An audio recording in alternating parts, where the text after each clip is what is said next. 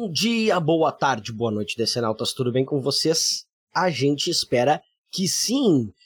Eu sou o Grisa e este é o Muralha Extra, programa em que a gente fala sobre coisas que geralmente não estão abarcando muitos quadrinhos. A gente fala aqui sobre games, sobre, enfim, um monte de coisas e, claro, também sobre audiovisual. A gente está com o DCU vindo por aí, a nova versão do universo DC nos cinemas. E eu trouxe para falar comigo sobre isso, porque, né, como o ouvinte atento do Muralha sabe, eu não sou a pessoa que mais assiste as coisas, ainda mais na hora que elas saem, é, eu trouxe alguém que entende muito mais de cinema que eu para falar comigo, pra gente para repassar, falar sobre quem já está confirmado, etc. Falar principalmente das pessoas que já estão envolvidas com esse projeto, que é o Pedro Amaro. Tudo certo, Pedro?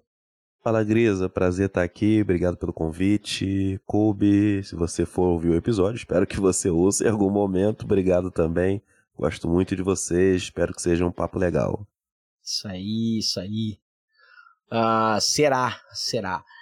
Enfim, gente, é, vamos logo atravessar a muralha. Bem, apenas rapidamente antes da gente ir de fato para essa galera do balacobaco que está já incluída neste filme, só lembrar aqui como é que é, o que, que do que, a gente vai falar exatamente. Nós vamos falar do elenco e da equipe técnica de Superman Legacy, já confirmada até o momento desta gravação, tá? É um filme que foi anunciado né, como o primeiro do novo uh, universo cinematográfico da DC, o DCU, que deve inclusive unir também séries e animações, né? A primeira, a primeira obra que vai sair vai ser a série animada Creature Commandos.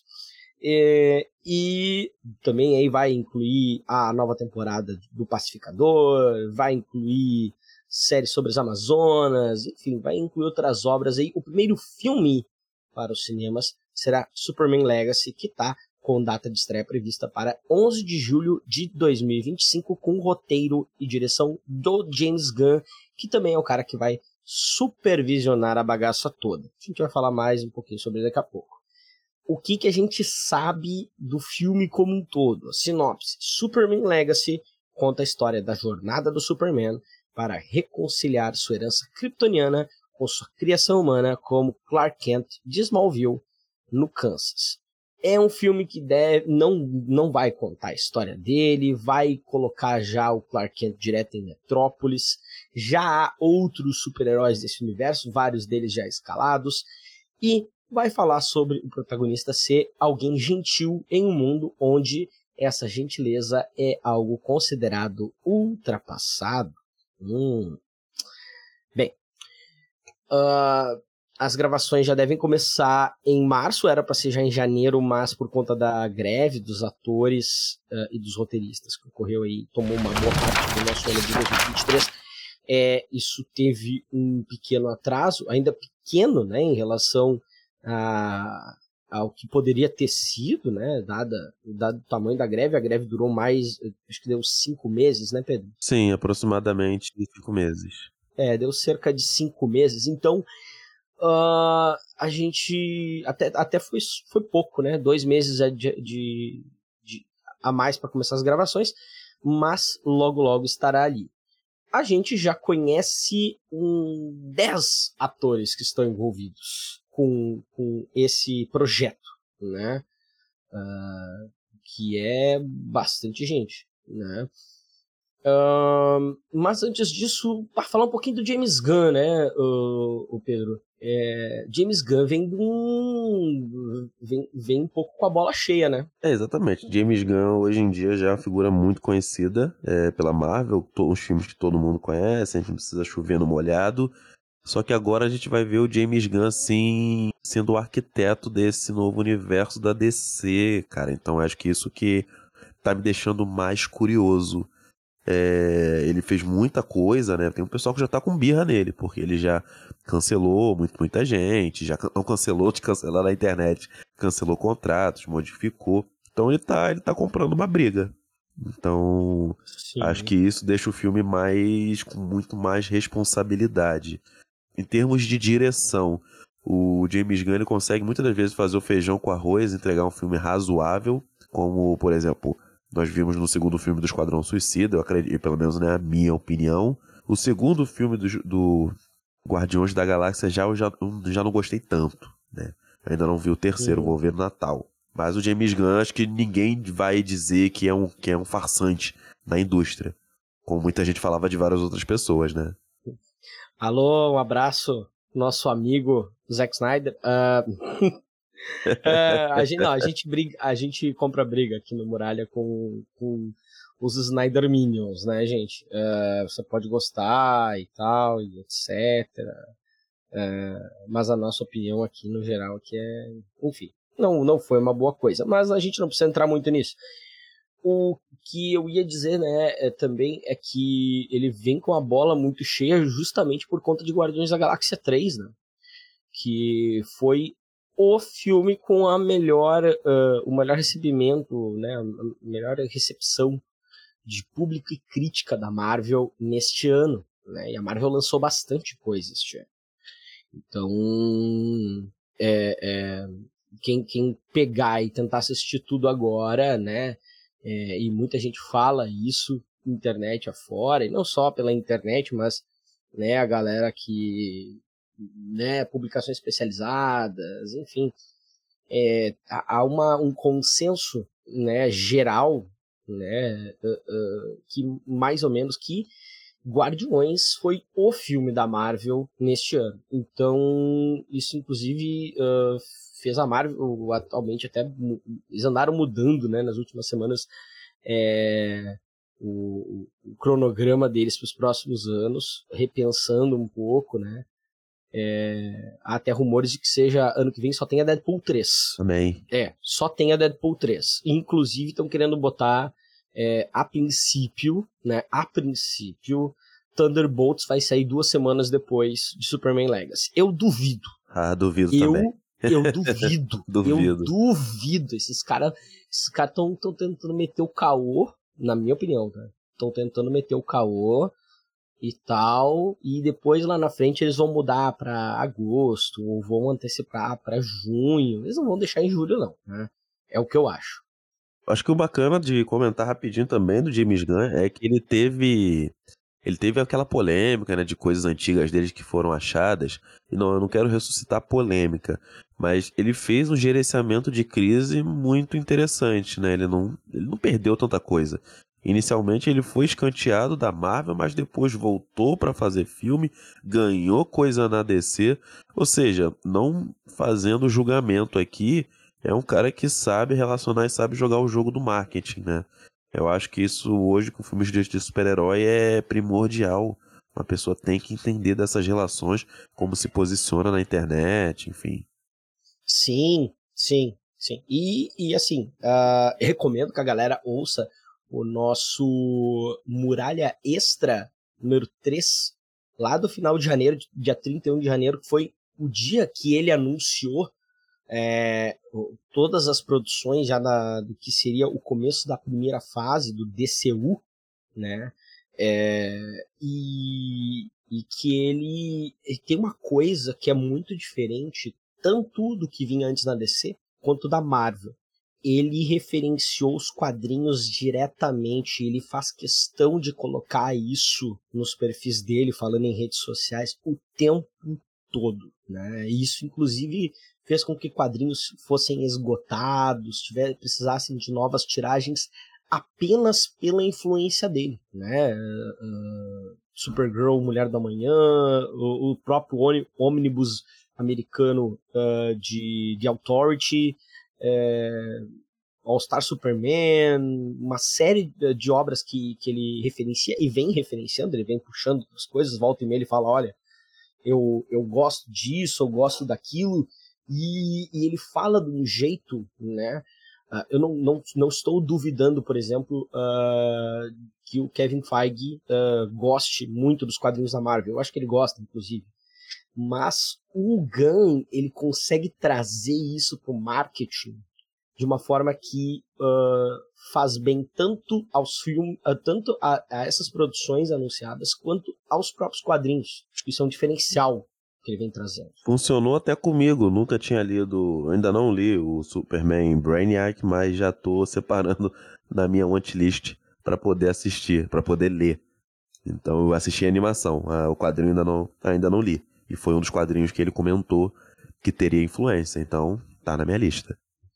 Exatamente, exatamente. Até a gente andou, já tem inclusive o Supergirl Woman of Tomorrow. A gente fez o Muralha, Muralha da Fonte número 7, também tá aqui na, na nossa lista. Procura, a gente vai deixar todo o programa que eu falar aqui vai estar na com, com o link dele na descrição do episódio, tá, gente? E então, e o Gun tem isso, né? É, e é que a gente falou, o Gun já teve muita polêmica, tem filmes do Gun que pesam muito um, um pastelão muito louco, né? É, beirando aí o, o besterol dos anos 2000. É, é, só tu vê algumas piadas de Esquadrão Suicida, né? Tipo, os diálogos do os diálogos da série do Pacificador. Sim, que, sim. Que ele também escreveu, né? Ele, que e... é o que ele mais fez, né? Essa linha desse humor ácido, bobo, idiota, uhum. é a cara dele. O Superman tem tudo para ser a coisa mais diferente que ele já fez como como artista. Então, é mais um ponto que, que tá me deixando muito curioso para esse filme. Sim, sim, porque a, a, acima de tudo ele ele ele tá ele tá tem, tem, tem parecido levar isso muito a sério, né?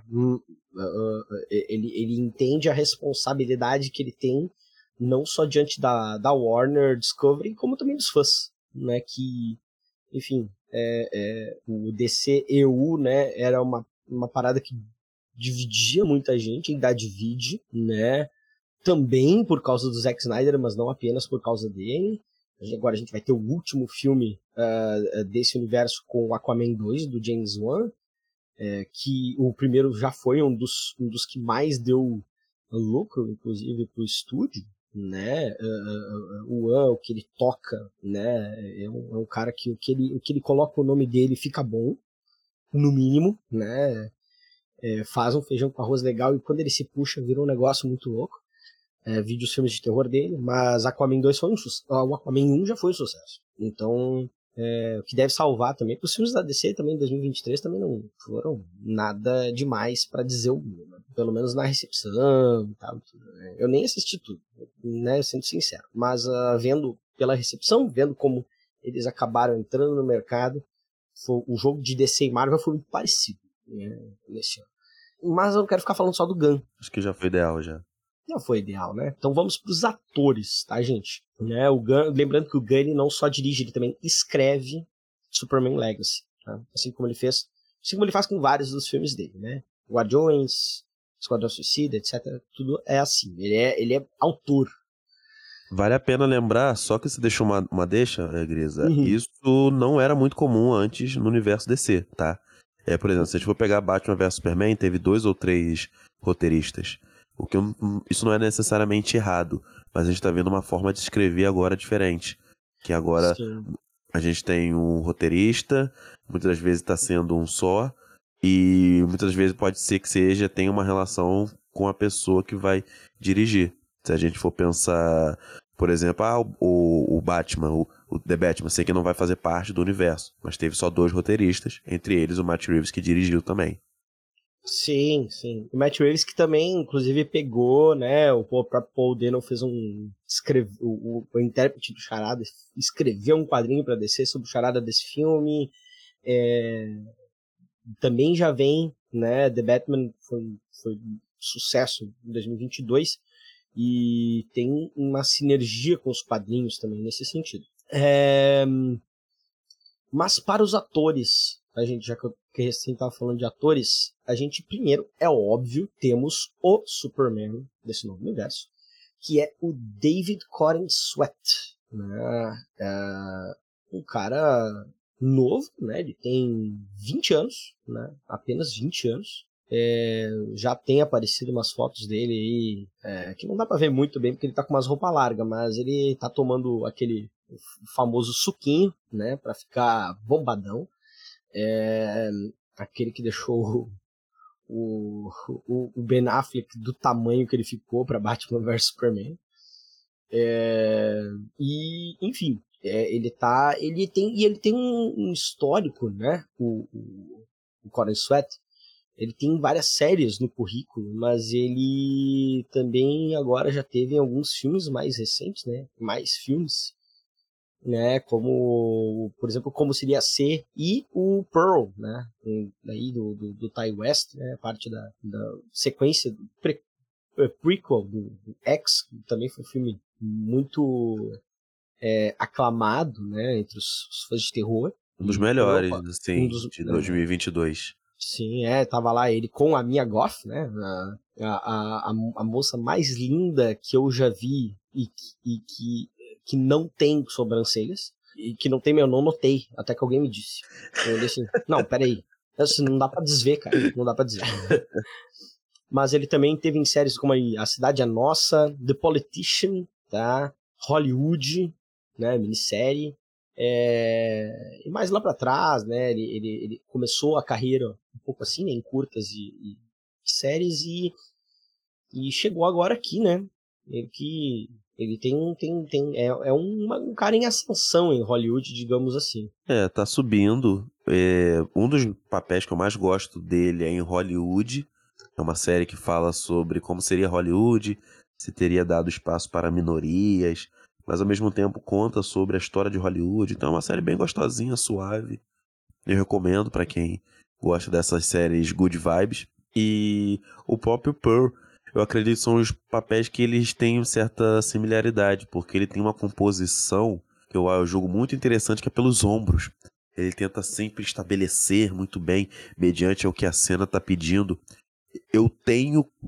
É difícil a gente fazer futurologia, mas se eu tivesse dois reais no bolso, eu apostaria que a gente vai ver algo semelhante no filme do Superman. É... Eu acredito uhum. que ele tem foi uma escolha interessante. Eu gosto dessas escolhas fora da, fora da caixinha, não indo óbvio, trazer atores ainda que estão escalando escada, ainda estão é, tentando ganhar mais projeção. Então gostei e tô aberto, tô aberto a, a experimentar. Sim, sim. É, e considerando que a Warner Discovery é, a gente sabe que a Warner Discovery é um estúdio que está deficitário, é interessante também de um ponto de vista comercial se chamar atores que acabam sendo mais baratos, né? Pelo menos, né, você faz um contrato com o cara, faz um contrato com o cara de alguns Sim. filmes já já estabelece bem e aí daqui a pouco esse cara vai subir com isso e continuando bem esse universo, né? O cara, o cara todo mundo ganha. É, exatamente. Você pensa no Robert Downey Jr.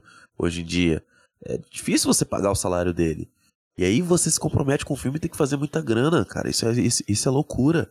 É, você não consegue pensar em um filme de super-herói, dificilmente você vai pensar no filme de super-herói com muita grana, fazendo bilhão, sem o mercado chinês. Não estou dizendo que é impossível. Estou dizendo que é difícil você pensar isso. Então, é, eu gosto dessas escolhas.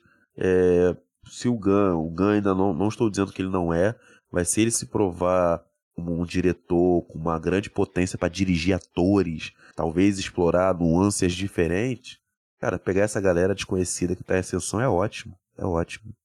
Sim, sim. É, e como tu falou, pegar atores que têm às vezes algum, um, uma coisa que, que alguns papéis deles já mostram que dá para encaixar no personagem, que o lance do ombro é muito o que o Reeves fazia, né? Que inclusive o, o Frank Whiteley adota bastante também All Star Superman no quadrinho, né? Uh, da diferença de postura entre o Clark Kent e o Superman, né? Não Sim, são só total. os óculos, né? Que ninguém acredita que Clark Kent é Superman, porque pô, o Superman é um cara altivo, é um cara com, né, pra fora e tal, tudo, e o Clark Kent é aquele cara encolhidinho, né? Então, se é um cara que já tá trabalhado com isso por causa de outros papéis, bem, a gente pode, né? E, e o cara daqui a pouco tem, né? E o cara tem atuação boa, bem, vamos, vale a pena, né? Sim, é... eu acredito que o principal do ator é isso, é diferenciar o, o, o, o personagem, o, o, o, a pessoa normal, o cidadão do herói, né? Do alter ego. Então, uhum. é, eu acredito que ele vai ter, ele tem uma, ele pode ter ali muita coisa para ser explorada. No Pearl, em Hollywood, ele tem um pouco disso, né? No Pearl é um cara do, do interior, é uma pessoa que tá na cidade, mas vem do interior também. cidade pacata. Em Hollywood é um cara que tá, é, que não é ninguém, mas ele começa a querer ser ator. Então ele tem toda uma questão de explorar os sonhos dele, uma humildade, coisas que você pode enxergar ali no Superman. É um pouco o que o Ben Affleck viveu, né? Quando ele fez Garota Exemplar, ele fez um cara um pouco mais incomodado, um cara um pouco mais cansado da vida. Ali meio que também, Garota Exemplar nem tanto, mas do que ele ganhou o Oscar né, o filme que ele também atuou e dirigiu. O Argo. Exatamente. O Argo também era um ator assim um pouco mais cansado da vida. Você tinha coisas ali que lhe remetiam a Bruce Wayne. Então, não é, não é por acaso que essas similaridades acontecem. Uhum, uhum. Falando, eu vou acabar puxando para um outro lado, porque eu pensei num gancho aqui. E a gente tá falando primeiro de um ator que tá chegando, né, que é jovem e tal. E eu quero ir para outra ponta tá? Porque aí a gente tem ao mesmo tempo também nesse uh, nesse casting, né? Uh, também revelado o Nathan Fillion, né? E o Nathan Fillion é um cara que é conhecido principalmente a galera que é nerd e tal, né? O pessoal, todo mundo assistiu Firefly, é, baita série, infelizmente cancelada, aquela coisa que. É, aquelas séries que dá pena até hoje que não, não seguiu Uh, e, e, entre outras, né? Pô, uh, Castle ele é muito bom também. É uma série com mais de 170 episódios. É, vários aí filmes uh, que ele já atuou, dublagem. É, e, e, ele chega para fazer o, o Guy Gardner, né? Que eu achei, eu, eu, eu fiquei muito surpreso primeiro por colocarem é, pelo, pelo Gun colocar o Guy Gardner como o primeiro lanterna a aparecer nesse novo universo, né? Um, o Fillion já tem 52 anos, Sim. né? E, e o que tu acha do Nathan Fillion? Eu não sei o que pensar, eu conheço muito pouco dele, né? Eu conheço ele mais das animações, que ele fazia as dublagens, dessa parte, por exemplo, eu não sou um consumidor do Frango Robô, que ele já teve participação também, então não sei muito do, do que ele tem, das nuances. É, o que me chama mais atenção é exatamente a escolha do Guy Gardner, porque o filme não vai ser sobre um Superman de origem, não vai ser sobre um Superman jovem, apesar do ator ser jovem, pelo menos é o que a gente tem de, de notícia. Então eu não faço ideia como vai ser encaixado, porque a gente vai falar aqui tem muito tem muito personagem, né? E tudo bem, os filmes de super-herói hoje em dia você dificilmente vão ter só um, o herói, e o vilão, geralmente eles trazem outras figuras. Sim, sim. Eu não consigo, eu realmente não sei o que pensar, e ainda mais que é um cara mais velho, né? Então, não sei se o Guy Gardner vai ser, eu não, eu não consigo acreditar que vai ser o Lanterna mantido do universo, não consigo, né? Por mais que não, a gente já sabe que vai ter a acho. série, né, do, do, dos Lanternas. É, esse é um, é um pouquinho que eu tenho que eu tenho medo. É o que a presença dele vai fazer pro, pros rumos do filme. Uhum, uhum. É, uma da, até uma das influências de quadrinhos também que o Gun andou falando é sobre o The, The, The Terrifics, né? É, que, que é um quadrinho que tem outros personagens que a gente vai falar daqui a pouco, é, mas o Gun ele foi bastante específico, ele escalou quatro personagens, quatro heróis bem diferentes, quatro atores para heróis bem diferentes. É, e ele andou falando sobre isso. Gente, tem muita gente que acha que vai ser uma versão dessa equipe, né? Porque já está estabelecido que é um, é um universo que já vai ter super-heróis antes do Superman começar a atuar. É, e, e, e assim, o Guy, né? O Guy é um cara. O, o, Guy Garner é um cara babaca, né? Ainda por cima, além disso tudo, assim, canastrão e tal. Esse lado canastrão vai ser. Eu acho que vai ficar muito fácil pro, pro Fillion atuar, porque ele tem, às vezes, um, um método que vai para isso, né? Vezes, muitas vezes, inclusive, de propósito, né? Tem é, The Rookie, que é uma série de, de TV policial, assim, eu já assisti alguns episódios, tem que ver mais, que, uh, que, que, que, justamente é, é, uma, é uma série é, um pouco. É, os caras estão mais na rua, mas tem uma coisa meio um quê de, de Brooklyn Nine-Nine, sabe? De, de, de, de humor é, sobre. de humor de trabalho. E, e, e o personagem, o Castle também é um cara muito canastrão, muito. É, é, é, às vezes bizarro, sabe?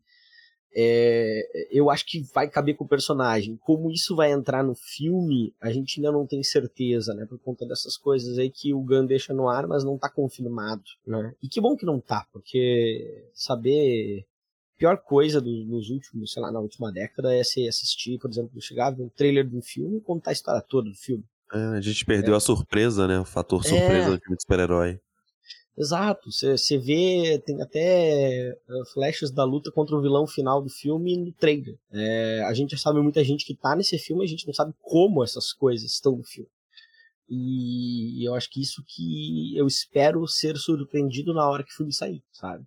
É, a gente vai ver até lá, é claro. Mas o, o, o Fillion, eu, assim, e por muito tempo o, o Guy é, foi meu lanterna favorito, assim, é, não, não, não pelo, pelo comportamento dele em relação às outras pessoas, que é improvável, mas você também é um cara assim que é um cara que ele, né, quando a coisa tá feia, ele, ele vai lá e força pra coisa dar certo, do jeito dele. E aí que ele acaba sendo babaca muitas vezes. Acho que, junto com o Nathan Fillion, né, como eu falei, três outras uh, pessoas foram confirmadas nesse filme, né? É, uma delas, como eu falei, The, the Terrifics, né, uh, seria, sei lá, em, em, português eu acho que ficou traduzido como Os Incríveis mesmo, porque Terrific, Terrifics é por conta da liderança do Senhor Incrível, né, Mr. Terrific, é, o, o Michael Holt, uh, que também já está escalado, né? Que é pelo. que vai, vai ser interpretado pelo Ed Gateg. Eu acho que é assim que fala o nome dele. E esse cara eu confesso que eu não conheço quase nada dele, assim. Eu, eu, eu fui dar uma pesquisada agora. É, mas eu, eu, confesso que eu não, não sei muita coisa. O que, que, que, tu sabe sobre esse cara? Eu lembro muito pouco dele no Blacklist, na série, uhum. mas muito pouco. Não dá pra gente dizer, ele aparece. Não tem, que eu lembre, que eu lembre, a participação dele não era muito grande. Então. É, não dá para dizer muita coisa dele, as coisas mais recentes, né, que geralmente é o que a gente procura para poder para poder analisar, não tem nada assim conhecido. E eu sempre digo, eu gosto, eu gosto assim, gosto assim, pega que a gente não tem informação nenhuma, não dá para formar em cima do ator, né? É. É, então não dá para dizer muita coisa.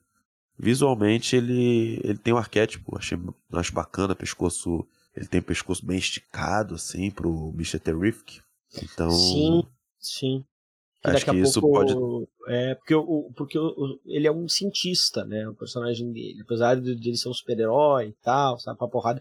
Ele é um cientista, ele é um cara mais analítico, é, né? É um dos caras mais inteligentes do HSTC, né? Então, uh, acho que. E, e, também, quando eu olho para fotos do, do, Gateg, eu, eu consigo ver isso também. Sim, eu li pouco eu li pouco os quadrinhos, eu não, não li nada especificamente do Terrific. Eu li do. do eu li o, o próprio quadrinho, né, que, que você comentou agora. É, não conheço tanta história dele, mas eu conheço o personagem em si por causa das animações. Ele apareceu em Arrow também. Acredito que Arrow talvez era uma versão bem diferente, né, dele. É, tem, tem coisas daquele Terrific que são que tem a ver, bastante, tem outras nem tanto. Eu diria que é meio 50-50, assim, do que eu vi do, do Terrific naquela série. É, também não vi toda, uh, confesso. Mas é, é, tem, tem, tem, tem por onde tirar, eu acho que. E, e também o, o, o, o Senhor Incrível é um personagem uh, ainda menos conhecido, por exemplo, que o, que o Guy. E, e, é, e aí tu pode trabalhar mais em cima dele para que essa versão não precise ser igual dos quadrinhos. Exatamente, né? Te dá mais liberdade. Uhum, uhum. O Superman não, óbvio, né? O Superman, o, a, a gente vai falar depois do Lex Luthor, né? A Lois Lane, não. Esses, esses personagens, mesmo quem não lê quadrinhos, tem uma base daquilo que deveria, deveriam ser esses personagens. Por, por tantas adaptações que já tiveram. Agora, Terrific tem no, no máximo, como você falou, tem no máximo animações e, e, e, e a versão dele em Arrow. Então, daqui a pouco sai um pouco daquilo que está lá, né? É, também junto com ele, né? Supondo a gente, a gente supondo que seja mesmo uh, uh, essa equipe dos quadrinhos, quem também tá naquele quadrinho dos Terrifics é o uh, Rex Mason, né? O Metamorfo, que vai ser interpretado pelo, pelo Anthony Kerrigan, né? E o Kerrigan é um cara que a galera que gosta de séries, uh, né, um, um, que, que sé de séries, especialmente que tem a ver às vezes com, com, algumas com quadrinhos, outras nem tanto, né? Ele, por exemplo, teve em Gotham, é, ele teve no, no, no, filme mais recente aí do Bill e Ted, o retorno do Bill e Ted, Encare a Música. Ele, o pessoal uh, uh, gosta muito dele em Barry. Sim, acompanhei Barry. Digo tranquilamente que é um dos melhores atores do, do, do elenco, não de Barry, uhum. Do filme Superman Legacy. Acho que ele, é, ele tem uma jogada com os olhos que ele faz para reforçar a piada, que eu acho que vai ficar muito legal no personagem. Gostei muito quando eu vi que ele tava no elenco, gostei muito, muito mesmo. Sim, sim. Até porque, para quem não conhece, o Metamorfo é um, é um, personagem que provavelmente vai ter muito CGI em cima, né? Porque ele é um cara que uh, fica no, na forma dos elementos, etc. Tem várias cores no corpo dele, ele não, não é uniforme, né? É o corpo dele que é daquele jeito. Então, é, é a expressão dele vai contar muito, né? Para a interpretação, né?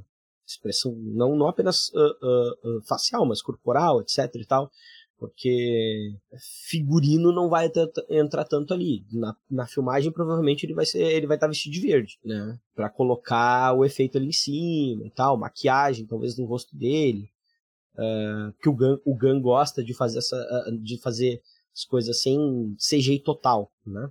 É, o, algumas tentativas de misturar CGI com maquiagem não funcionaram em alguns filmes. Muita gente reclamava isso na internet e tal. Até porque a internet né, é especialista em tudo. Ah, Mas isso não é um, não é um problema. Né? Em Guardiões da Galáxia você tem também um pouco dessa, dessa técnica explorada. Então eu tô curioso com ele. É claro, todos esses personagens dos heróis que estão que vão fazer esse suporte pro filme, que vão ser coadjuvantes. Eu estou muito curioso para saber como é que vai ser essa organização, mas principalmente pela escolha do Metamorfo, o personagem, sei lá, da série D da DC e escolheram aqui. Então, uhum. vamos ver. Uhum. Eu, eu acho também que é curioso e é interessante é que esses personagens eles andam aparecendo em quadrinhos da DC, né? O, o, a gente falou do Senhor Incrível. O Senhor Incrível ele ele tá lá na série do Flash atualmente, né? Ele é ele é o chefe do Wally West. O Wally West está trabalhando na Terrific Corp, né? E o o Guy tá sempre nos quadrinhos dos Lanternas, né? É, volta e meia, um ar que outro já tá aparecendo. Atualmente não, mas ah, ah, digo atualmente os últimos anos, né? É, então são personagens que tem, que tem personagem que pega, aparece hoje e vai ficar 3, 4 anos sem aparecer. Esses personagens que a gente citou até aqui, eles têm alguma representatividade nos quadrinhos atuais. Pelo menos nos últimos dois anos, sabe? Isso é, isso é interessante. O Metamorfo, ele apareceu no. Ele foi peça central num arco de melhores do mundo, né? Uh, inclusive, se não me engano, é o arco imediatamente depois ao que a gente comenta lá no nosso, no nosso episódio, né? Sobre, sobre melhores do mundo. Que é, inclusive, para quem não sabe, né? É o nosso o Muralha da Fonte 10, também vai estar o link na descrição, né? Do Mark Wade e do Dan Moura. É... E, e, e, então eu, eu consigo ver um padrão aí, sabe? Pelo menos até agora aqui. Né? Isso Legal. que eu tô indo nessa ordem específico também. Uh, além disso, tem uma personagem que tem a sua própria minissérie, né, rolando, quase terminando, na verdade. Vai, tá saindo, saiu a penúltima edição agora é, que é a, a Mulher Gavião, né? A Kendra Saunders, deve ser a Kendra Saunders, tem versões dela pessoas diferentes, mas deve ser a Kendra, porque é a Isabela Merced, né? É, ela que. É, é, por que, que eu digo que deve ser a Kendra? Porque tanto no, no tanto a personagem no quadrinho a Kendra quanto a Isabela, né? Uh, são de ascendência latina, tem é, isso isso aparece com alguma proeminência em, em, em, partes dos quadrinhos, né? E, e, a, e a Isabela tá. A Isabela, inclusive, que né, recentemente o pessoal tá vendo ela no, nos trailers aí agora de Madame Teia, né? Ela interpreta a Anya Corazon. É, sai, acho que agora início, início do ano que vem, né? Madame Teia, se não me falha nenhuma. E, e, e, ela, enfim, eu, eu não sei tanto o que esperar da Isabela. Pra ser, pra ser sincero, porque o que eu lembro dela é ela ser a Dora, a exploradora. eu também vi muito pouco coisa dela. Se for pegar os filmes que ela fez, ela fez muita coisa pequena, fez videoclipe, você vê que pega muito dublagem. Quando você vê ator americano que tem muita dublagem, é, geralmente são atores né, que estão em início de carreira, e é ela é esse exemplo. Não estou falando mal da dublagem, tá? Fica muito difícil a gente é, saber mais sobre esses atores, né? Porque, via de regra, eles vão começar muito da dublagem. E eu não falo isso ruim, de forma ruim. Eu acho que é positivo pro filme. Eu tô gostando desse, desse caminho. Escolhendo atores que a gente não sabe nada, sabe? É uma certa surpresa que a gente vai ter. Sim, sim. Nossa, agora que eu percebi lá atrás que eu vou ter que. Vou editar depois. É, ou fica aqui. É, eu errei completamente a idade do, do David Corner Sweat. Ah, você falou acho que 20, falei, né? Eu falei 20, ele tem 30. É. Eu fiz a conta, eu errei por 10 anos. Pouca coisa, é um número só. Ou o número 2, é. É. Sim, não eram dois, eram três. Uh, só porque eu não queria perder essa oportunidade. Sempre que você fala Kendra, vem na minha cabeça o Delfim cantando uma música da Kendra, tá? Nas épocas de Terra Zero. Então eu não podia deixar esse momento passar, tá? Um abraço pro Delfim, né? Ele que já esteve aqui com nós, no, no Muralha. Ele que, autor do grande samba de Apocalipse, um dos inclusive um, um dos inspiradores do nome do Muralha ser o Muralha da Fonte. Tá. Tenho esse samba em MP3, tá? No Sim, notebook. Vocês, pro, vocês procurem, vocês estão ouvindo, vocês não sabem o que é isso, procurem no SoundCloud. Não existe ainda o Sound, SoundCloud Terra Zero tá, né, do, do, do antigo Terra Zero tá disponível ainda e tá lá o samba de Apocalipse. Ou é... no episódio sobre Iqueteia. Isso. Ah, isso, viu como eu escuto também vocês? Botou, ah, é, exatamente, né? Muralha Retrô número 2, né? Vamos colocar também na descrição do episódio. A gente coloca, acho que é lá no, no lá no, no, final do episódio a gente coloca um... Não, no começo, do, no começo. Não, no começo mesmo? É no começo. É no começo. Pois é, pois é, não, não lembrava exatamente onde estava. É, e, e a... Enfim, mas a, a Isabela... É, justamente assim, ela, ela é alguém que já vem é, ela é iniciante, né? Mas ela já tem aí uma década de, de carreira, né? Ela começou adolescente a atuar. Ela tá com 22 anos, agora eu fiz a conta correta. Ela nasceu em 2001. Um, então, ela já teve Transformers, ela já teve, enfim. Ela já teve bastante coisa até. É, e agora ela já tá, né? Tá em Madame Teia, uh, ela, tá, ela tá incluída em Alien Romulus também, né? O próximo filme da, da, da série da série Alien. E então é, é, é, é, ela tá num estágio um pouco anterior ao do Corin Sweat, né? Uh, uh, em termos de carreira. Mas ela, eu acho que ela, ela também tá prometendo bastante e tá entregando pra galera tá mostrando ela e tá colocando ela nesses uh, uh, em papéis cada vez maiores.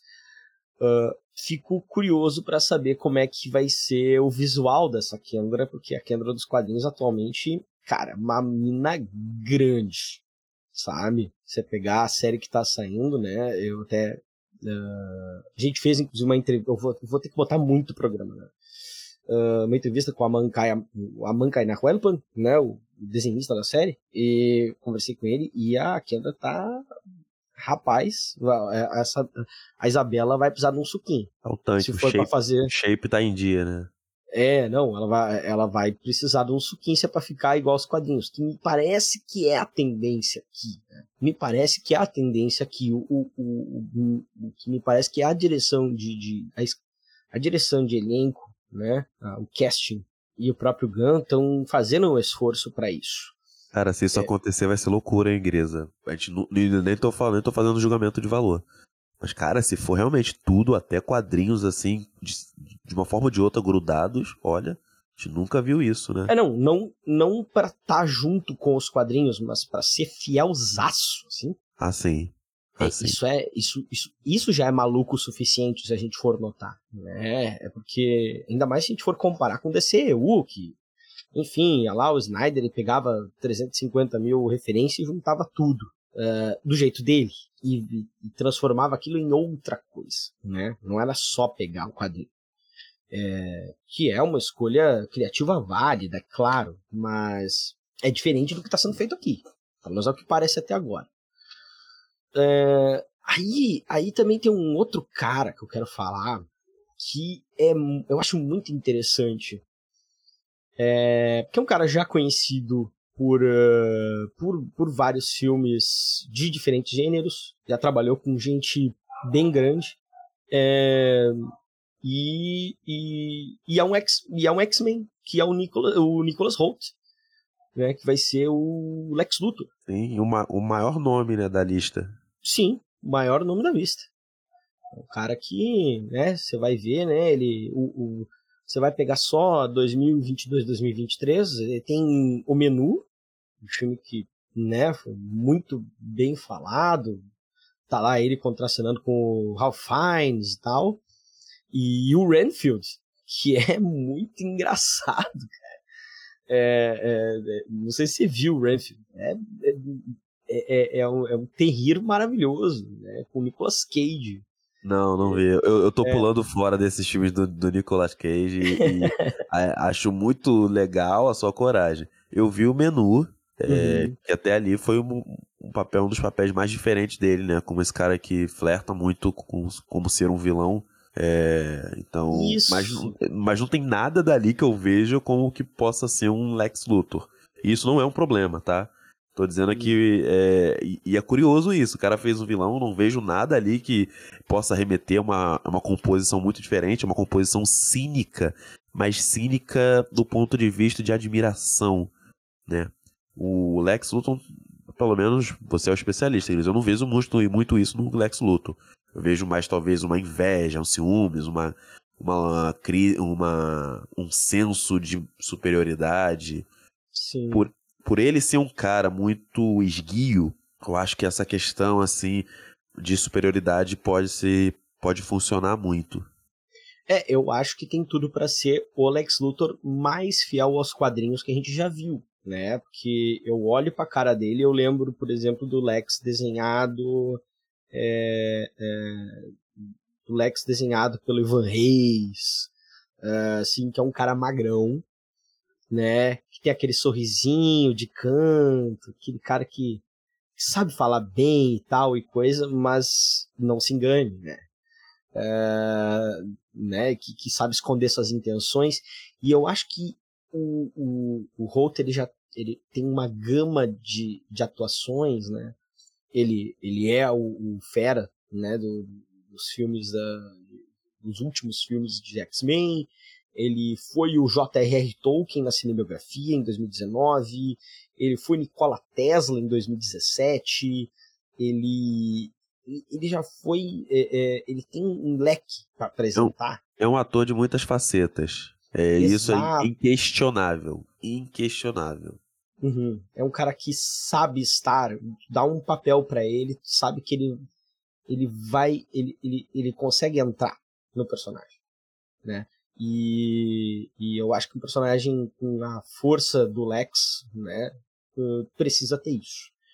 É, e, para além de tudo, é que nem tu falou, que passa um quê de vilão, uh, mas nós te, tem mais alguma coisa para falar do, do Nicholas? Não, é isso. É, é isso. Porque eu vou, eu vou fazer esse segue, porque assim, que, aquela coisa de parecer um vilão. Por quê? Apesar de ter sido confirmado o rolo com Lex, uh, não foi falado que ele é o vilão do filme. Pelo contrário, né? Sim. Se fala muito na... Do Brainiac, né? Não necessariamente, ou não, não sei exatamente, né? Talvez se fala isso como um rumor, mas quem está confirmada, né? Quem está confirmada é a uh, Maria Gabriela de Faria como a engenheira, que é um dos membros do Authority. Esse né? eu não conheço esse personagem. Eu li um pouco Authority, mas não lembro. Não lembro. Sim, que é, para quem não sabe, a, a, a, a, engenheira é ela, ela é uma mulher meio em, num, num corpo robótico que faz que, que ela tem toda uma interação com a, a base do The Authority. Ah, lembrei. Ela é, tu lembrou agora, né? Pelo, Mas pelo ela é heroína, né? Lá sim, lá sim. A questão é que o Authority já está confirmado pela, pelo, pelo Gun, pelo pessoal, que eles, pelo menos até aqui em Superman Legacy, depois eles vão ter o filme deles. Uh, eles vão ser anti-heróis. E ela foi acreditada como a vilã engenheira. Isso pode dar no Brainiac, porque ela é uma robô, ela está sendo controlada pelo Brainiac, etc.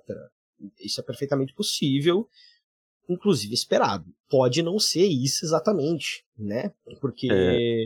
esse negócio do Brain é que assim, a gente não tem isso confirmado no papel. O que a gente sabe é que o, do, dos quadrinhos que o, que o Gun gosta, que ele já falou, é, é vai, alguns deles têm o Brainiac como vilão do Superman. Então, eu não tinha pensado por esse lado, realmente, cara. Se eles forem trabalhando Lex Luthor futuramente, seria bem legal, porque a gente também não viu isso nesses filmes de, de super-herói.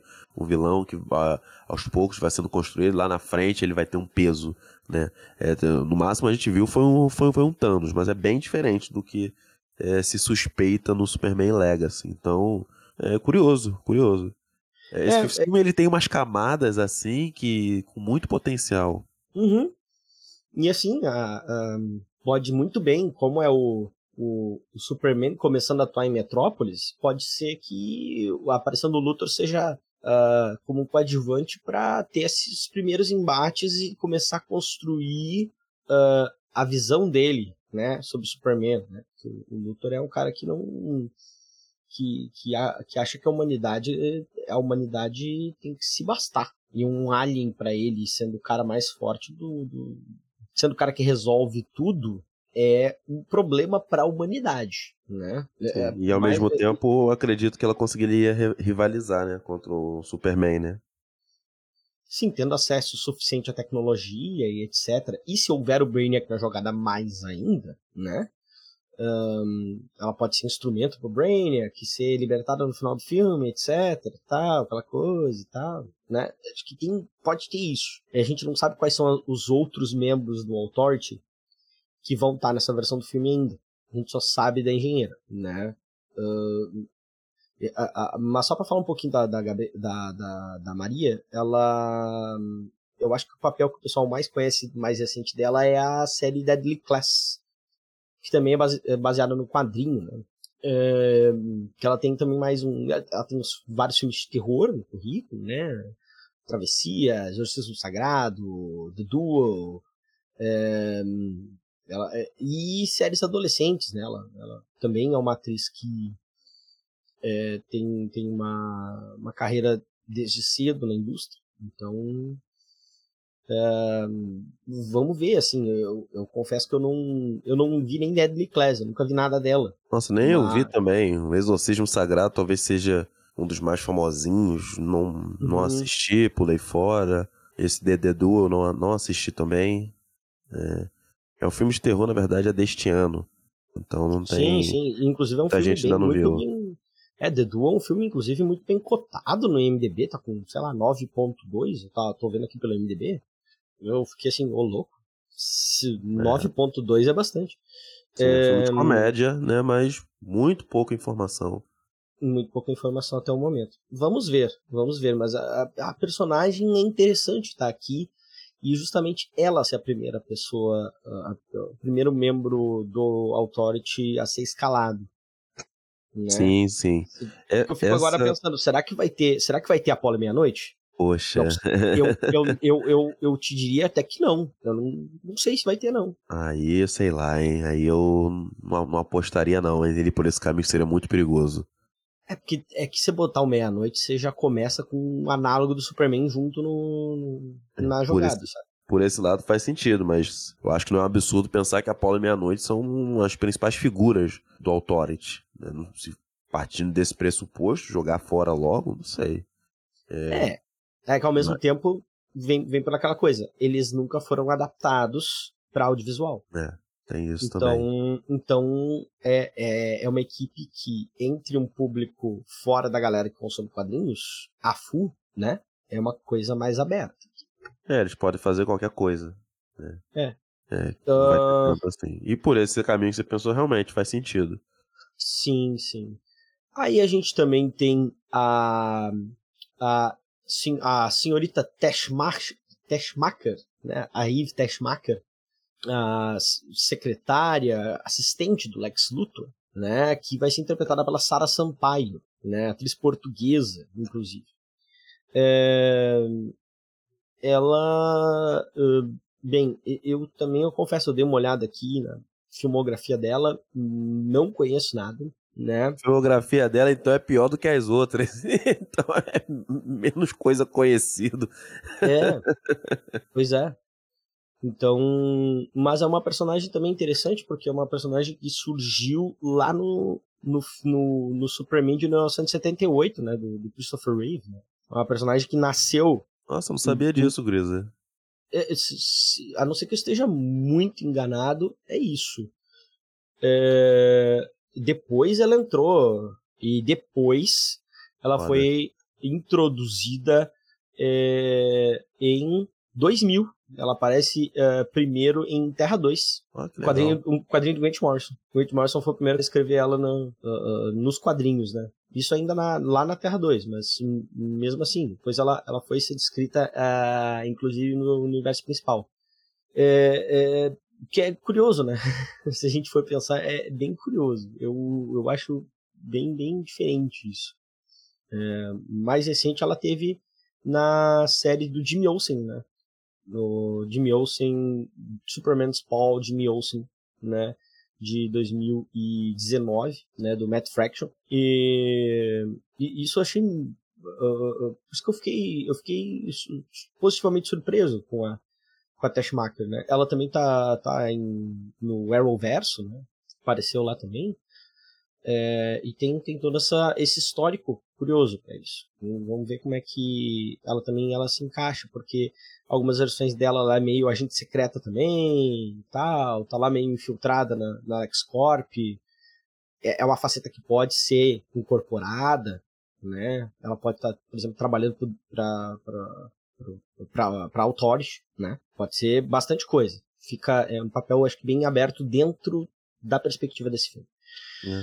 E uh, deixei por último os aí os pessoas mais próximas ao, ao nosso uh, Superman David Corn Sweat, que é primeiro a Rachel Brosnahan como a Lois Lane, né? A maravilhosa senhorita Maisel, né? Da série, né, da série de TV de mesmo nome. Uh, e, e, enfim, de outros filmes aí também. Ela, ela é outra que, assim como o a gente citou do Nicholas Holt, né, que teve alguns, alguns filmes de biografia, né, como Tesla e, e etc. Ela, ela, também atuou, por exemplo, na cinebiografia do Joseph Pulitzer, é, em Vance, né? Que é sobre o, o como é que é o nome do cara? É, é, enfim, o cara que criou a Van, a, a, a marca de tênis, né? Uh, Sim, mas e... de, qualquer forma também não fez grandes filmes, não. É, não. O Espião Inglês, assim, teve uma recepçãozinha um pouco maior. É, ela tá em House of Cards, eu não vi House of Cards. Só que o que me chama a atenção é dela não ter conseguido ainda aquele pulo, talvez intermediário, não de House of Cards, House of Cards já pular para algo maior. Mas eu acreditava que, olhando né, os filmes que ela fez, ela poderiam pegar séries, né, séries mais consistentes, do tipo de do ponto de vista de repercussão. Né? Não que ela. Não tô dizendo que ela tem uma carreira pequena, enfim. Até é, as próprias produções delas não são nada assim muito, que chamem muita atenção. Então.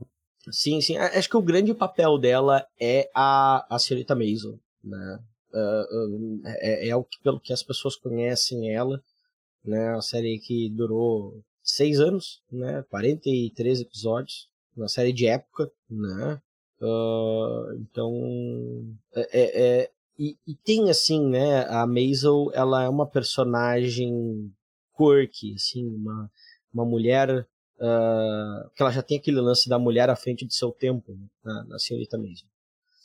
Então, aquela mulher que é que é que, que incomoda por, por não tá, não tá querendo caber no papel no papel comum é, no papel papel da sociedade patriarcal né? e eu acho que isso tem tudo a ver com a Lois Lane né? a Lois Lane é aquela repórter que incomoda né? Eu, eu, consigo ver isso, assim, acho que, acho que isso, nisso tem um paralelo muito interessante com o próprio, com o próprio David Conan Sweat, né, de terem papéis que, que dá para ver coisas naqueles papéis que se encaixam no que eles estão, está sendo proposto para Superman Legacy. É... E por último a gente tem o Jimmy Olsen, né? Jimmy Olsen desse filme que é o Skyler Gizondo, um cara é, que teve aí. Uh, ele, ele tem um. Acho que o principal papel dele é, é em Licorice Pizza, né? Sim, é, que ele tá bem legal, não é um papel muito grande. Ele faz o, o Lance Brannigan, que é um playboyzinho, né, que ganha um pouco mais de, é, de projeção dentro do Festival de Talentos. Então ele consegue. É, não tem muito a ver do que se esperar do Jimmy Olsen, né? Pelo, pelo menos o que eu conheço. Não tenho o seu conhecimento de quadrinho, mas o que eu conheço do Jimmy Olsen é um cara mais retraído, um cara é, meio trapalhão, né? Claro, a gente não sabe se vai ser essa abordagem do, do filme. Mas em Licorice Pizza ele me pareceu assim muito seguro. Até porque não é um personagem principal, é um personagem secundário. Mas o pouco tempo de tela dele é, sustenta, sustenta um filme. É, é, é, é, tem, tem, tem épocas e épocas o, o, Jimmy Olsen, né? Se a gente pegar os quadrinhos antigos lá, ele quando ele era inclusive escrito, desenhado pelo, pelo Jack Kirby, quando chegou a descer, uh, ele, é, Superman's Paul, né, no Jimmy Olsen, a, a primeira vez, é, é, era ele era o cara que fazia as coisas mais bizarras, que aceitava. É o cara que aceitava qualquer rolê. Ele era o, ele era o Ronaldinho Gaúcho do universo DC. ele era o rei do rolê aleatório. Essa minissérie em 12 edições mais recente, Matt Fraction, de Steve Lieber, que é agora de 2019 2020, ela presta uma homenagem a isso, né? E, e, e então acho que há uma possibilidade da gente ver algo nesse sentido, de meu sem proativo, que se mete em crenca, meio sem querer, porque ele tá querendo na verdade só fazer as fotos dele, mas aí bem, uh, eu vou ter que pular daqui para fazer essa foto, eu vou pular. Sabe? Foda. Eu vou pular, depois eu aciono o reloginho, o Superman vem me buscar. É, é, tem, tem épocas que, que o Olsen é assim, né? Dependendo de quem escreve ele nos quadrinhos, ele pode ser assim. Então é, é uma interpretação possível. Olha, assim, eu vou ficar feliz se ele não morrer em 10 minutos. né? Porque é o que acontece nos filmes do Snyder. É. Ele morre em 10 minutos. É, é, é, é o que, para mim, é um negócio que. Ah, é, é, é um dos maiores desperdícios dentro do, do, do, do, cast de personagens em volta do Superman. E a gente só sabe pelo, pelos créditos, porque né, no filme não, não é comentado isso. Sim, até porque, é até, até, porque aquele Olsen não tem nada a ver. Sim. É, Olsen correspondente de guerra. Não, cara. Ele é um cara que mora em Metrópolis e, e convive com aquela loucura que acontece em Metrópolis. Nota da editora em Batman Superman Dawn of Justice, Jimmy Olsen é na verdade um agente secreto da CIA disfarçado de correspondente de guerra. É, o que a gente consegue perceber pelas escalações são atores visual, é, visualmente muito jovens. Eles transmitem uma juventude, uma jovialidade, tirando o próprio Guy, Por mais que, por exemplo, o Superman ele tem 30 anos, é um cara que você olha dá 30 anos. Se você fala 20, 20 e pouco, eu daria para acreditar. É, é, é. Tem, tem aquela carinha de, de cara que recém se formou em jornalismo. hum, eu sei porque eu sou jornalista. Aquele cara que olha pro horizonte assim, bah, eu vou fazer altas matérias, eu vou ganhar prêmio, tal, tal, tal. Uh, mal sabe ele a realidade do mercado, mas não é sobre isso que eu vim falar. Uh, não, e até a gente né, tu falou do, do, do Guy, né, do, do Fillion. O Fillion é um cara que compensa, né, talvez a maior experiência dele com, com um lance, com a veia cômica dele. Né, bizarro, às vezes canastrona, e eu acho que isso pode conversar muito bem com esses atores mais jovens que estão aqui. Sim. Né? O, o, o, eu acho que o único cara que parece ter mais idade do que realmente tem, se a gente vai olhar pra cara dele, é o, é o Kerrigan, né? O, o, Metamorfo. Né? Sim. Ele, ele tem uns 20 e poucos anos e, coitado, né? Aquela careca dele deixa ele parecendo que ele tem quase 40. É. ai, ai. Por último, quero passar contigo uns nomes que eu tenho aqui, que já estão confirmados, da equipe técnica. Vamos lá. Tá, na, tá, é o seguinte, que tem aqui, né? Claro, além, a gente já falou bastante do Gun, mas voltando para a equipe por trás das câmeras, que é tão importante quanto a galera que está na frente das câmeras, né? A gente tem a diretora de arte, a Beth Mickle, né? Ela tem no currículo Drive, o Esquadrão Suicida e Guardiões da Galáxia Volume 3 do Gun. Drive é um bom filme. Ah, Drive é muito legal, cara. Galera que vai procurar, né? Não sei que se a galera, nosso público vai olhar já semelhança, já quer procurar continuidade. Como a gente não sabe, eu não faço nem ideia como é que vai ser o tipo de direção do Gunn nesse filme, porque, como eu disse, pode ser algo muito diferente do que ele já fez. Mas o que é interessante é que tá pegando alguém que já passou pelo universo de super-herói. É, acho isso interessante. E também tem uma puta de uma direção de arte, design de produção, que é no Drive, que consegue dar um equilíbrio entre esse filme é, com uma pegada mais descolada do pessoal que é envolvido em carro, velocidade, roubo, mas ao mesmo tempo que ainda remete à cidade grande. Então eu gosto muito desse filme, né? Sou, sou muito suspeito. Ah, não, eu, eu gosto demais também. Drive, eu, eu até tenho, tenho. Eu, amigo, a gente colocou um subtítulo em Drive. Drive, o comedor de casadas. é, se você, você não assistiu ainda o filme, assista e entenda.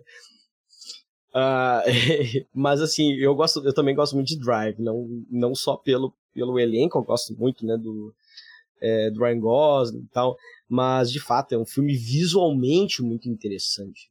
E ao mesmo tempo ela tem essa, ela tem essa experiência, como tu falaste aí, do, do universo super-herói, que vai permitir. Eu, eu, eu fico muito ansioso para ver como é que vai ser a, a metrópolis desse novo universo. Né? Uh, e se a gente, e, né, se realmente for para esse lado dos quadrinhos, como é que vai ser incorporado muitas vezes o aspecto solar, aquele aspecto, né, de, de é, é difícil você ver Metrópolis nos quadrinhos com o céu fechado, né? Sim, sim. É, é um lugar ensolarado, é um lugar uh, não é alegre também, mas é um lugar de, de movimento, mas um movimento uh, uh, otimista, sabe? É, ao mesmo tempo, é um lugar onde o Superman ainda está chegando, não é aquela metrópolis de sempre dos quadrinhos. Então, esse. Eu quero. Eu, eu, eu, eu, eu fico. Eu tô muito interessado em saber isso. A gente tem também a Juliana Markovsky, figurinista, conhecida por Guerra Infinita, Guardiões da Galáxia Volume 3, Esquadrão Suicida, Capitão América Soldado Invernal e Harry Potter e a Pedra Filosofal. Nossa. É, é, são coisas. Bastante coisa, né? E bem, coisas bem diferentes, se a gente for notar. Né? Soldado Invernal. Né? Soldado Invernal é um, né, é um filme de espionagem, etc. É um dos nomes que fez mais coisas diferentes, né? Do. do da equipe técnica.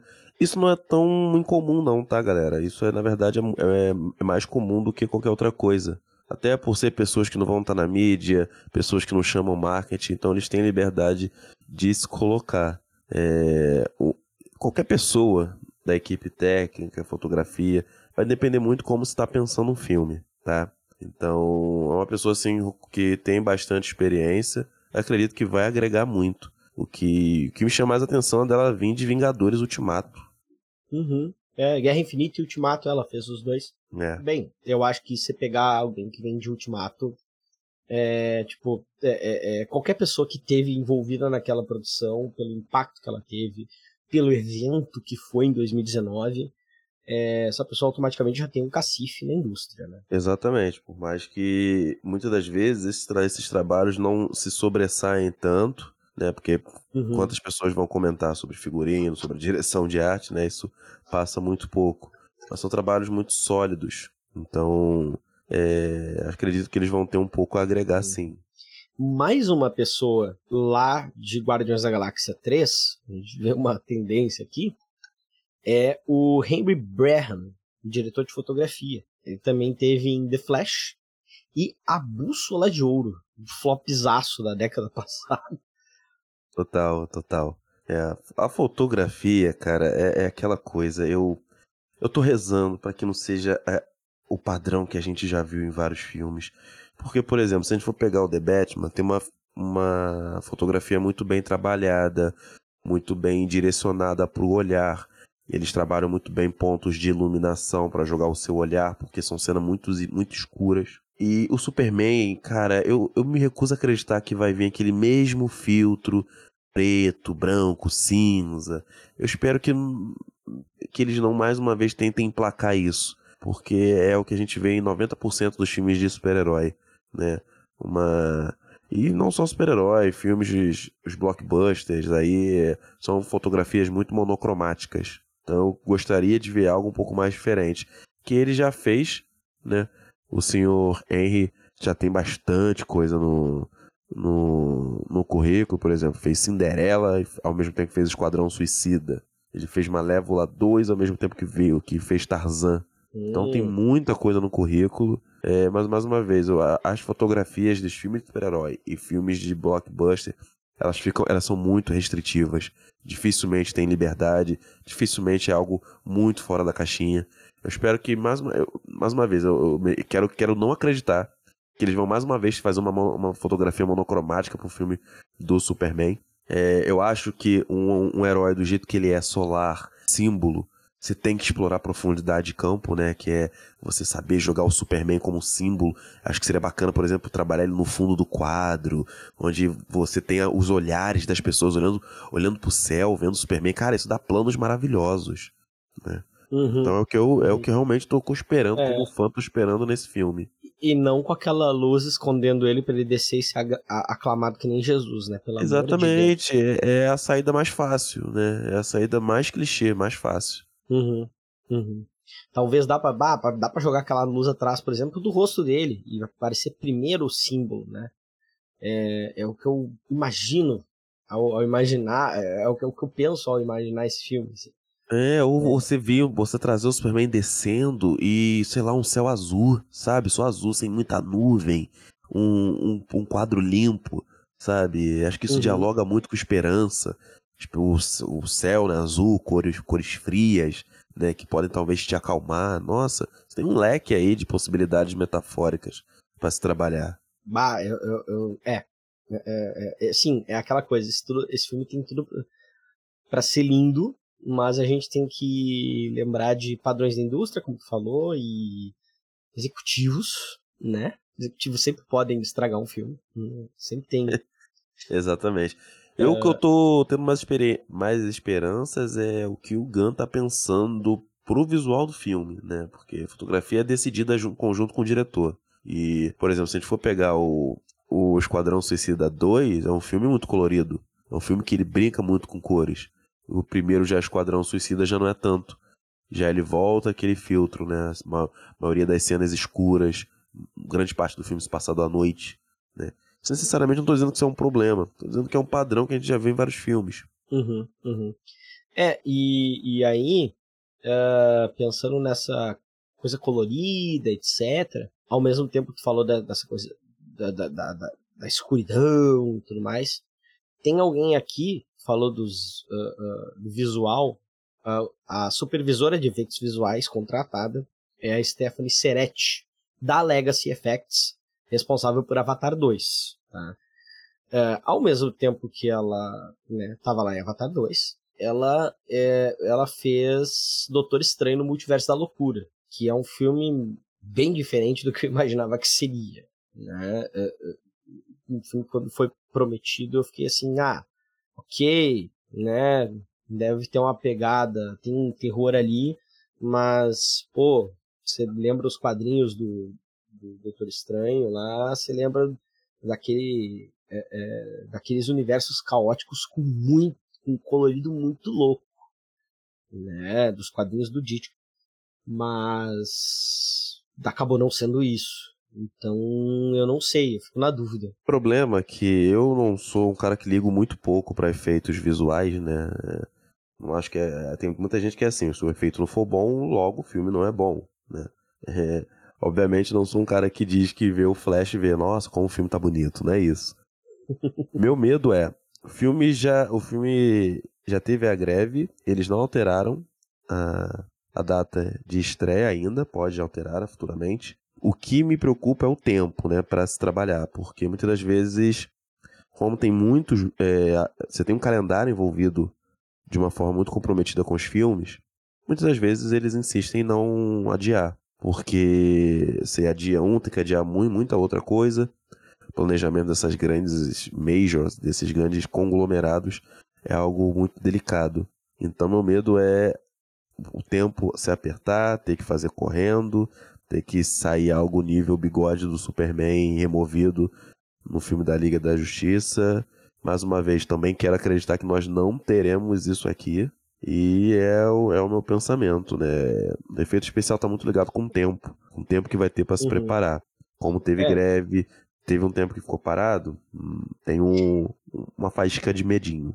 É, inclusive eu, te, eu, eu fico pensando que é possível que haja também alguma coisa nesse sentido de atraso, já que tu falou, porque os artistas, uh, os técnicos de efeitos especiais, recentemente montaram o seu sindicato, que não havia, né? E, e essa questão do tempo foi algo que foi, em filmes como The Flash, é muito apontada por pessoas da área, como um fator delimitante para a qualidade, qualidade dos efeitos especiais. É, os caras têm que ficar fazer fazer turno, fazer turno de 16 horas, 18 horas. É, é, e aí isso atrapalha, né? Se botar uma pessoa trabalhando por tanto tempo assim por dia, isso vai, vai sair um negócio feito de capenga, querendo ou não, né? Então, realmente, é, um, é, um, é algo que, uh, se não for, se já não estiver sendo uh, engendrado agora, enquanto a gente está falando, vai dar pode dar problema ou no resultado do filme ou na data de lançamento dele. Se for para dar problema, que seja na data de lançamento, né? Sim. Mas alterar a data de lançamento de um filme não é algo que é uma canetada do Gun. Ele vai ter que ter aprovação de um monte de executivo, do próprio Zaslav, né, presidente da, da Warner Discovery, para poder executar, né? E duvido muito que o Gun tenha ó, poderes para isso. Eu não acho, cara. Não, não, não. É, é, é, é, vai ter que passar por um processo de, caso seja necessário, por um processo de convencimento, né? E muita conversa. Ao mesmo tempo, a gente já falou antes que o Gun é um cara bem relacionado, sabe se virar no meio, sabe conversar, uh, para inclusive para imprimir o, o processo dele e, e, a assinatura dele nos filmes que ele faz na última década, né? então, Sim. quem sabe? É, meu medo é que os, os últimos filmes da DC não estão dando grana. Besouro Azul não deu, Flash, nossa, acho que é o maior fracasso, considerado o maior fracasso. Vem uhum. Aquaman aí. É, a gente sabe como, é, como executivos são, como alguns executivos são. Então, acho que se Aquaman fracassar, o que eu acho que vai, vai acontecer, eu não acho que o filme vai dar bilhão. Se eu não me engano, acho que o primeiro filme deu bilhão. Sim, o primeiro deu. O primeiro deu, deu, deu bilhão. Eu acho que esse filme não vai dar bilhão. É, meu medo é o olho vir para cima e falar, não, é o Superman, vamos colocar The Batman. Não foi um sucesso absurdo, mas a gente teve um retorno interessante. Enfim, vamos ver. Eu acho que esse filme, ele vem com uma carga, com uma responsabilidade muito grande, muito grande. Uhum, uhum. E por último, antes da gente terminar e para os nossos finalmente aqui, a gente tem o diretor de elenco, né, o John Papsidera, que fez Oppenheimer, que, né, aí a gente pode. Tem um monte de coisa, enfim, que a gente pode pensar do filme, mas assim, elenco mata pau nesse filme. É, Né? vamos, vamos ver o que está sendo pensado com questão do elenco, né? Diretor de elenco que ele ajuda né, a pensar o elenco, a oferecer atores. As próprias agências também já ficam sabendo, já entram em contato, já joga. Não Uhum. acredito que né, tem, vai ter uma participação de uma direção muito profunda nesse filme. Eu acredito que é com o Gunn mesmo. É, o Oppenheimer, eu acho que o Oppenheimer, cara, é difícil de falar isso quando a gente não sabe né, a direção de elenco, então acho que é uma das principais. É muito difícil a gente afirmar coisas porque a gente não sabe como os projetos são desenvolvidos, né? Quando a gente olha pra trás, a gente vê é, filmes que foram feitos onde o diretor praticamente chegou, explicou pro ator e pronto. Você não teve nenhuma intervenção de, de nenhum outro diretor de elenco. É, eu acredito que eu fico pensando é como essa metrópolis vai ser representada em questão de habitantes.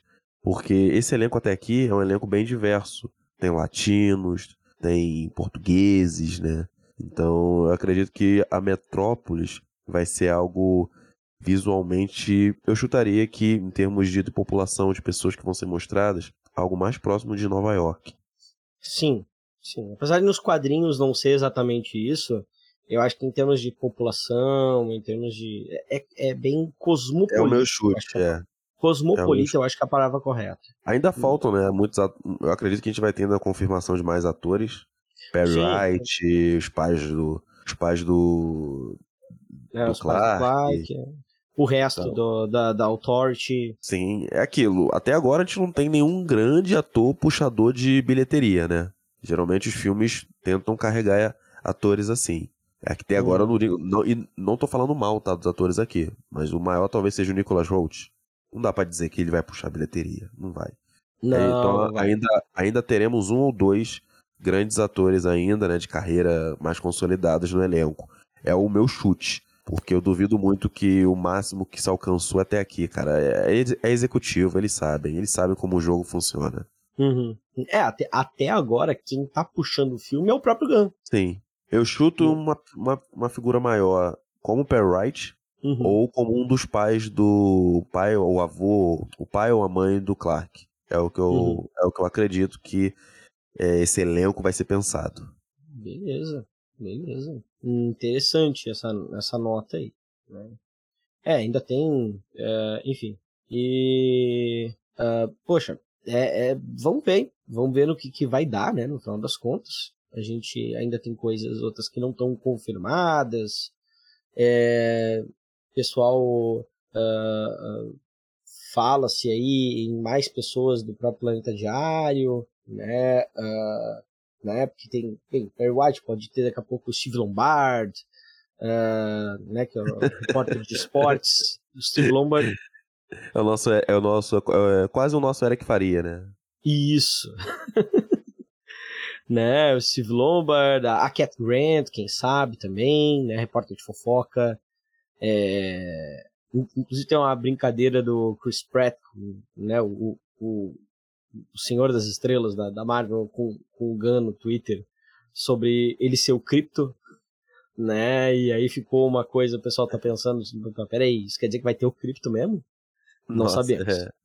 É, isso a gente ainda teria que ver. O, o, o Gun adora colocar é, é, animais ou animais antropomórficos nos filmes, né? Né? Tem, tem, enfim, tem Rocket, Groot, Cosmo, ah, o, o, próprio Tubarão Rei, o, É, o Nanaue, o. Nanaue, é, o Nanaue com a voz do, do Stallone no, no Esquadrão Suicida, que é muito engraçado.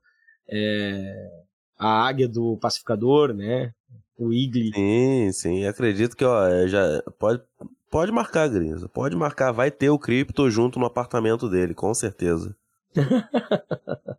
Pais de pet vão Não é adorar. pra, não, não, não é pra sair voando, rapaz. Não, não caga, não caga no ar, não caga no ar. é, dá pra ter as, as piadas, as piadas a Lagan podem surgir muito bem daí, inclusive. né? Sim.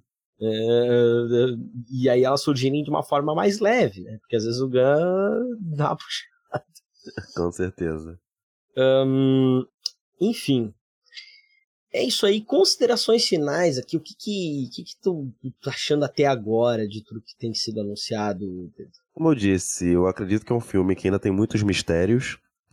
Ele. A gente também não está acostumado a filme de super-herói que já pega ele de certo ponto e toca. Nós vimos isso com The Batman, mas ainda é algo que se perdeu durante o tempo, né? Focou-se muito em caminhos da, de origem. É, vai ser gostoso, vai ser legal ver o Superman novamente. Mas é aquilo, eu acho que a DC ela já carrega trauma, já carrega problemas. Então esse filme precisa muito dar certo. Precisa muito dar certo. Tô gostando como as coisas estão saindo devagar, saindo com calma, com planejamento. E tô aberto. Eu não vejo um problema de uma grande estrela ainda estar tá no elenco. Eu gosto de trabalhar com atores né, desconhecidos. Eu acho bacana quando se trabalha assim. Mas eu acredito que ainda vai vir aquele ator ou aquela atriz famosona, quebrando tudo, para chamar bilheteria, porque é um filme que vai precisar fazer bilhão. Então, é... de forma geral, tô empolgado e vamos ver como vai ser esse universo novo. É, isso aí. É, torcida é o que nós temos muito em relação a esse novo DCU aqui no Muralha. Isso é. Isso a gente tem falado aí uh, sempre que a gente toca no assunto né? E contando aí que esse amor do Gun pelos quadrinhos da DC, ele, ele vire resultado. Não é garantia, mas, como a gente falou, é um filme que precisa dar bilhão. Então, vamos ver como é que vai ficar. Isso aí, gente. Então, este é mais um Muralha Extra, tá? Não esqueçam é, de se você curtiu o episódio, não esqueça de dar cinco estrelinhas aí onde você estiver assistindo, ou dar a nota máxima. Enfim, é muito importante para a gente. Siga a gente uh, no Spotify, nas outras plataformas. É, assim, também uh, sigam a gente nas nossas redes sociais, arroba Muralha da Fonte, lá no, lá no Facebook, Muralha Podcast no Twitter, Muralha da Fonte Podcast no Instagram e, enfim, estamos por aí em várias outras plataformas. A gente posta menos, mas a gente está lá também. Sigam a mim, o Grisa, como arroba brisagrisa nas redes sociais. Tá? Meu parceiro nas pickups não está aqui, o Pedro Kobielski é, está em arroba Kobielski Pedro no Twitter, Pedro Kobielski no Instagram. Procurem também a Lady Erika Taide, a, que, que completa a nossa trindade nesse podcast, lá nas redes sociais também, né? E toda a galera do Muralha. Como é que a gente te acha nas redes sociais? O que, que se anda fazendo, Pedro? Então, tem um, um site sobre cinema, a gente tem também um podcast sobre cinema, tá um pouco parado, né? A gente tá passando por um hiato, mas em breve vai voltar.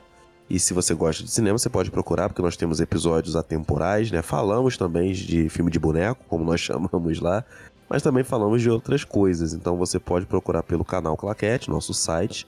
O podcast também é canal Claquete, nós chamamos de, de Claqueste, mas você acha por canal Claquete você já vai achar. E minhas redes sociais é Pedro e o Cinema, por enquanto. Você acha o Instagram e o Twitter, onde eu falo mais lá. E é isso, Grisa. Obrigado pelo convite. Vocês têm um carinho enorme por vocês, por vocês moldaram minha parte de consumir quadrinhos, de ler novamente, garantiram bons anos de entretenimento e tá sendo legal acompanhar o Muralha, porque tem aquele gostinho que a gente já conhece. Poxa, muito obrigado, Pedro. Muito obrigado mesmo pelo elogio e pela tua participação aqui. Como eu falei, tem que chamar quem entende mais de cinema que eu, assim, senão vai, não vai ficar legal isso aqui. é... Gostei, quero voltar futuramente, tá? Eu tava meio enferrujado de podcast, mas quero voltar futuramente. Pode deixar, pode deixar que não, não vou me esquecer de ti. Bom, é... então é isso, pessoal. Um grande abraço e até a próxima Decenautas. E aquela coisa, né? É a muralha, gente. É nós.